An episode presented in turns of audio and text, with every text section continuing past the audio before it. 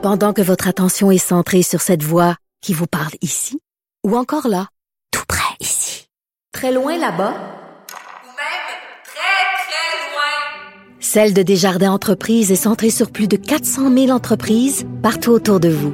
Depuis plus de 120 ans, nos équipes dédiées accompagnent les entrepreneurs d'ici à chaque étape pour qu'ils puissent rester centrés sur ce qui compte, la croissance de leur entreprise.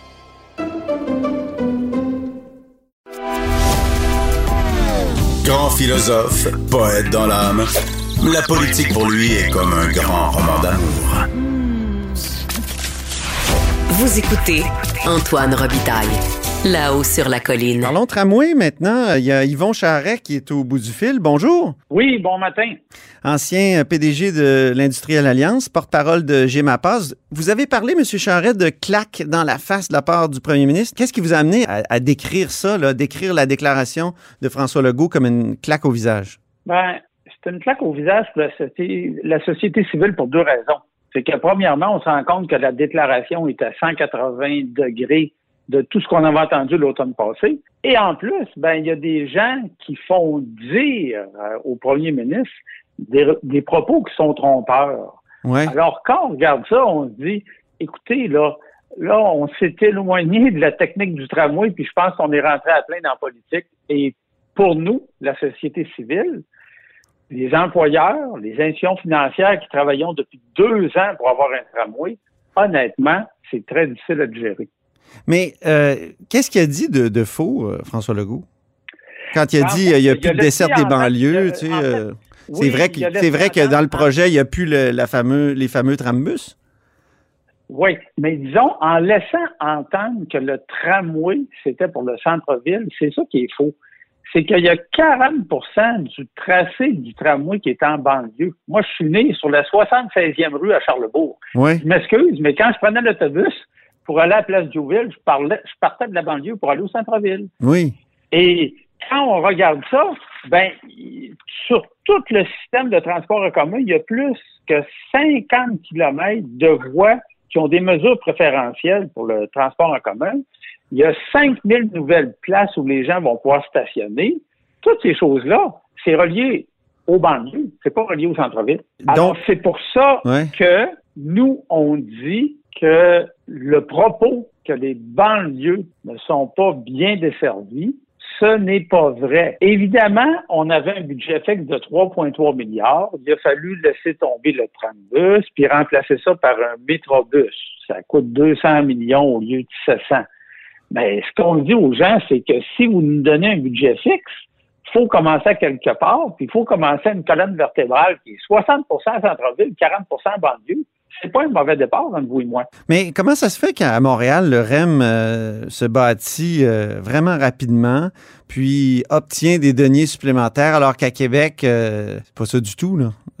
On est loin de ça. Ben, L'enveloppe est fermée, puis ça, ça, ça finit pas par décoller. En fait, il faut dire deux choses. C'est qu'à Montréal, c'est que, un, c'est le troisième plus important système de transport en commun en Amérique du Nord, devancé seulement par New York et Toronto. Alors, ça fait partie de la réalité des gens. Ça fait partie des choses de tous les jours, puis on pense à la prochaine extension, puis c'est normal. Mhm. Puis la deuxième chose, à Montréal, ben, le gouvernement a donné les clés à la caisse de dépôt avec un, un contrat assez ouvert, puis pas mal une carte blanche. À Québec, étant donné que c'est nouveau, que ça fait huit fois qu'on reparle du meilleur système de transport en commun sur 15 ans, Oui. On dirait qu'on est encore figé, puis on a peur que notre première étape soit pas la bonne. Et je pense, et à cause de ça, étant donné que c'est les transports en commun moins utilisés à Québec qu'à Montréal, je crois qu'il y a 9% des gens à Québec qui prennent le transport en commun. Il semblerait qu'il faut faire une démonstration à toute épreuve, à tous les intervenants, que c'est beau et pas cher. Ouais. Ce qui a impliqué le fait qu'on se dit qu'avec un budget fixe, ça devrait être facile de convaincre tout l'écosystème. Mais au fond, l'éléphant dans la pièce, est-ce que c'est pas euh, le troisième lien? Euh, C'est-à-dire que le Euh, gouvernement veut, veut lier ça au troisième lien, puis il trouve pas la bonne manière, c'est ça? Euh, non, moi, je le vois pas comme ça. Je me dis, moi, je pense que le- l'enjeu fondamental, c'est le tracé. C'est que ça fait au-dessus de deux ans que le bureau de projet travaille avec les, les, les gens du ministère des Transports sur le tracé. Ils ont regardé plusieurs éléments.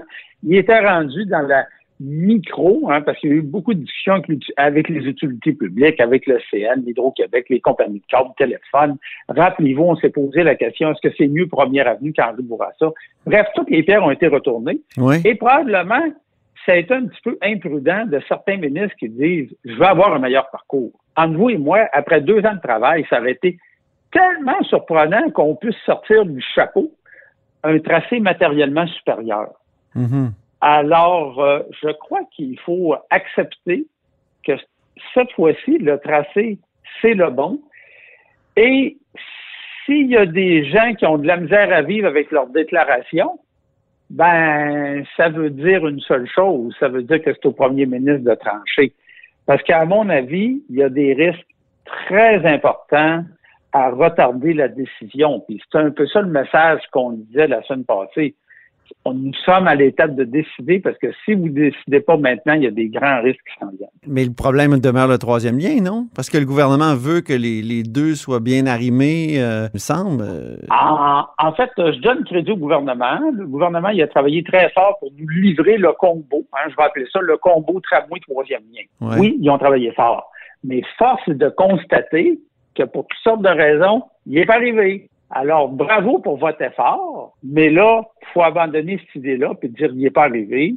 Puis il faut dire oui au tramway et le gouvernement pourra prendre le leadership et dire c'est nous qui allons prendre le leadership pour les prochaines étapes. Comme ça, je pense que le, gouvernement pourra récupérer la balle parce qu'entre vous et moi. Est-ce que vous dites au gouvernement d'abandonner le troisième lien? Ben, pas d'abandonner, mais de dire, pour l'instant, donnons le hockey au tramway. On nous avait dit l'automne passé que le troisième lien n'avancerait pas au détriment du tramway. Alors, prenons une décision sur le tramway maintenant. Parce que si on ne prend pas une décision sur le tramway maintenant, rappelez-vous quatre choses. Un, le financement du fédéral, 1,2 milliard, il n'est pas complètement normé. Il y a un 500 millions qui est attaché avec des ficelles, c'est un gouvernement minoritaire. Ah deux, Bombardier et Alstom viennent de fusionner. C'est deux consortiums qui travaillent actuellement sur le projet. Si vous attendez un an, vous, aurez, vous allez avoir un consortium de moins. Trois, euh, quand vous regardez ça, si vous attendez encore quelques semaines de plus, ben là, ça va être embêtant pour le gouvernement de prendre une décision parce que là, les gens vont dire qu'ils viennent de s'inviter dans la dans les élections municipales. Ouais. Puis hmm. quatre, si le tramway n'est pas livré maintenant, avec tout ce qu'on a entendu, à tort ou à raison, la population va dire, s'il n'a pas été livré, ça prend un coupable, puis le coupable, ça va être le gouvernement du Québec. Alors, dans mon livre à moi, c'est... Puis là, j'utilise le système du premier ministre qui nous a donné une bonne leçon pour la façon de gérer la COVID en parlant tout le temps de la balance des inconvénients. Ben, moi, quand je regarde ces quatre risques-là, la balance des inconvénients, ça me fait dire, disons oui au tramway maintenant et travaillons la prochaine étape en parallèle avec le troisième lien. Mm-hmm. Là, je lisais le chef de l'opposition de l'Hôtel de Ville, euh, à l'Hôtel de Ville, Jean-François Gosselin, euh, qui disait Est-ce que M. Charret, lui, va le prendre le tramway? Si oui, combien de fois par semaine? Cette question-là, elle, doit vous être posée souvent. Qu'est-ce que vous répondez? Je suis tellement content parce que j'ai été élevé sans voiture. Mon père s'est payé une voiture dans sa vie. Il avait 58 ans. Il a essayé de passer son permis de conduire et il n'a pas réussi. j'ai connu la grève de 10 mois, moi, à l'université en 1978 contre ce qui a des livres. J'ai fait toute mon université avec la 30 qui partait de Charlebourg à 76e puis qui allait au Corée d'Ioville. Au Corée d'Ioville, j'attendais au fret mon échange pour aller prendre la vite pour aller à l'université Laval. Je viens de déménager à Mauricie à 500 mètres du boulevard René-Lévesque et je n'attends que le tramway pour être capable de partir à pied, aller à l'est au Grand Théâtre, puis aller à l'ouest à Place Laurier. Je dirais, je demanderais à M. Gosselin de me dire, entre lui et moi, à ce jour, qui a pris le plus souvent les transports en commun? Oui, c'est ça. Donc, c'est pas juste une affaire de jeunesse, là, c'est dans, c'est dans le futur. Vous voulez le reprendre, le transport en commun et euh, donc au centre-ville de Québec. Mais pour aller euh, dans les, en périphérie. Et j'ai tellement hâte, et là, j'ai tellement hâte parce que moi, je suis né à 300 mètres du terminal à l'est, au Oui. coin de la 76e rue, puis euh, Henri Bourassa. Puis là, je sais que ça me prenait 55 minutes de partir de chez moi pour aller à l'Université Laval avec mon arrêt Place Diouville. J'ai assez hâte de le refaire Oui. pour avoir le plaisir de le faire à chaleur, pour pas sortir au froid l'hiver, puis de voir combien de minutes ça me prend pour faire ce trajet-là. C'est bon. Ben, espérons que ça se fasse. Moi aussi, je suis bien d'accord avec ce projet-là.